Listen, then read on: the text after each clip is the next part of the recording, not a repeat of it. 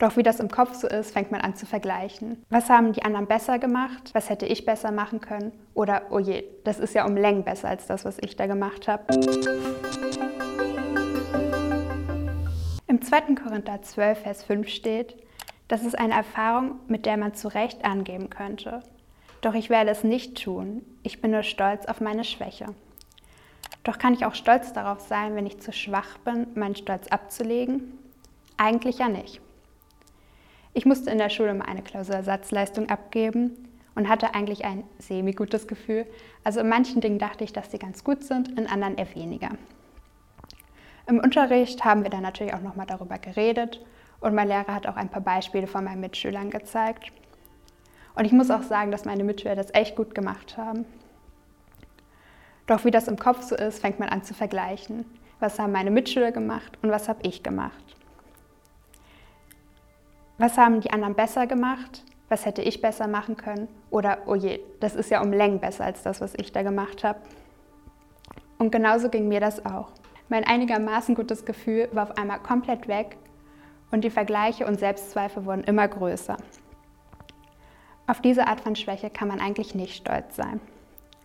Vor allem, wenn man zu stolz dafür ist, zuzugeben, dass man sich gerade vergleicht. Dabei sollten wir unseren Wert eigentlich nicht an anderen messen. Deshalb habe ich mich zusammengerissen und gebetet. Ich habe meinen Stolz vor Gott abgelegt und ihm gesagt, dass ich mich hier gerade vergleiche und ich seine Hilfe brauche, damit ich mich eben nicht an anderen messe.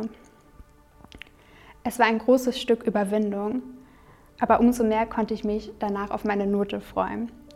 Klar, in einzelnen Punkten waren die anderen stärker als ich, aber ich war genauso gut. Und da kommt 2. Korinther 12, Vers 6 ganz passend. Ich hätte viele Gründe, stolz zu sein, und es wäre absolut kein Unsinn, sondern die reine Wahrheit. Doch das tue ich nicht. Ich will, dass niemand besser von mir denkt, als es meinem Leben und meiner Verkündung entspricht. Ich habe also jedes Recht, stolz auf mich, meine Leistung und das, was ich geschafft habe, zu sein. Es ist vielleicht nicht gerade vorteilhaft, wenn ich jetzt dauerhaft damit rumprall, aber in meinem Innern darf ich stolz auf mich sein. Laut dem Duden ist Stolz ein ausgeprägtes, jemandem von der Natur mitgegebenes Selbstwertgefühl. Also egal, ob wir jetzt ein übertrieben großes oder ein unfassbar kleines Selbstwertgefühl haben, es sagt nichts über die Größe unseres Stolzes aus, denn er ist trotzdem da. Er ist es, der uns sagen kann, dass wir manchmal mehr wert sind als andere, etwas richtig gut können oder sogar besser sind. Andersherum kann uns der Stolz auch sagen, dass wir es einfach nicht wert sind, zu schlecht sind oder einfach nicht gut genug für etwas sind. Stolz kann wahr sein, aber er kann die Wahrheit auch verdecken. Vielleicht fällt dir gerade auch eine Situation oder eine Einstellung ein, wo du gerade zu stolz für etwas bist.